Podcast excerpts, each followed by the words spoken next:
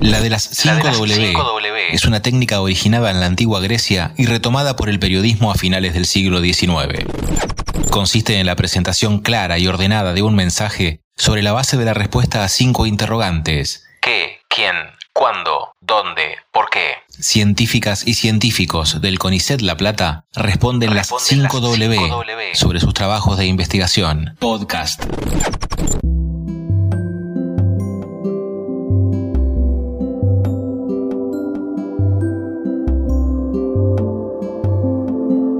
Hola, mi nombre es Ana Igareta, soy arqueóloga e investigadora con ICET y dirijo desde hace varios años un proyecto que se llama Ciudades que ya no están, Arqueología del Periodo Colonial.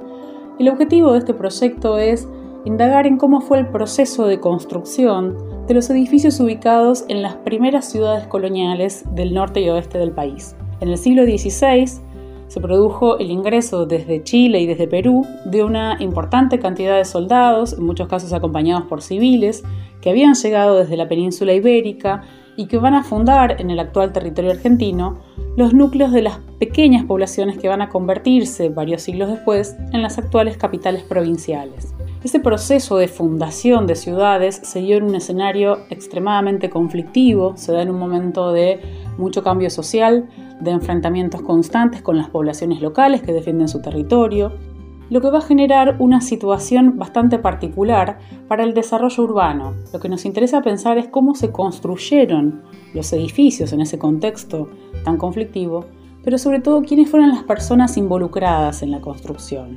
Hay que pensar que además de los soldados y además de las poblaciones locales que estaban en ese momento eh, ocupando el territorio, los soldados van a traer grandes cantidades de indígenas que van a ser de otras parcialidades que van a habitar en ese momento en Perú y en Chile.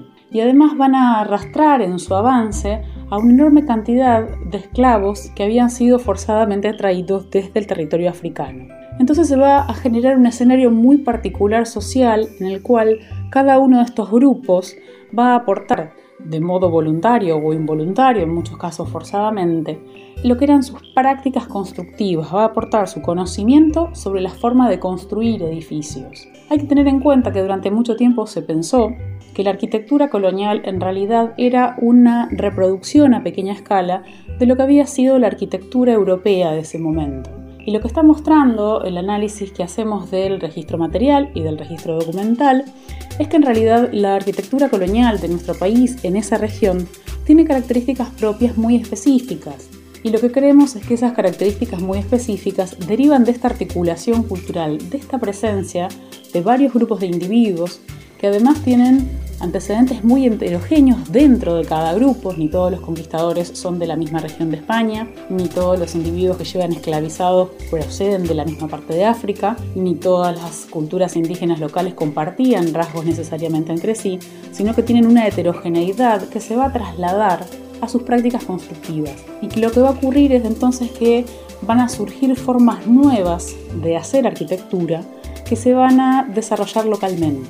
A eso se suma, por supuesto, además, la inventiva o la necesidad de resolver problemas que los individuos tienen en ese momento en una coyuntura particular, que va a permitir la aparición de ciertas formas y de ciertos sistemas y del uso de materiales que no necesariamente responde a ninguna de las tradiciones de donde venían estos individuos, sino que es un proceso novedoso de surgimiento. Lo que hay que tener en cuenta es que los arqueólogos tenemos la posibilidad, tenemos los métodos para estudiar no solo los edificios que todavía siguen en pie en estas ciudades, sino los edificios que ya no existen. Y además hay que considerar que muchas de esas ciudades en realidad fueron fundadas varias veces y que lo que pasó es que la ubicación actual de ciertas capitales provinciales es el resultado de un largo proceso de mudanza. Lo que nos interesa ver es cómo en su construcción histórica, en su desarrollo histórico, la arquitectura de estos lugares fue evolucionando con rasgos propios y generando la aparición de ciertos elementos que ahora forman parte del paisaje urbano contemporáneo y que se originan en ese momento tan particular que se dio cinco siglos atrás. Podcast.